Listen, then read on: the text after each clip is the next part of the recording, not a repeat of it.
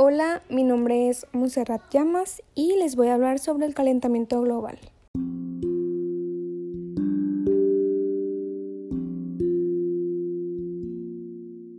En la Tierra, las actividades humanas están cambiando el invernadero natural.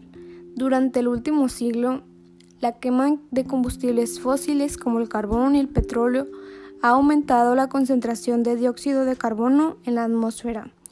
Esto sucede porque el proceso de quema del carbón y del petróleo combina el carbono con el oxígeno del aire y forma el carbono. En menor medida, la deforestación para propósitos agrícolas, para la industria y para otras actividades humanas ha incrementado la concentración de gases de efecto invernadero.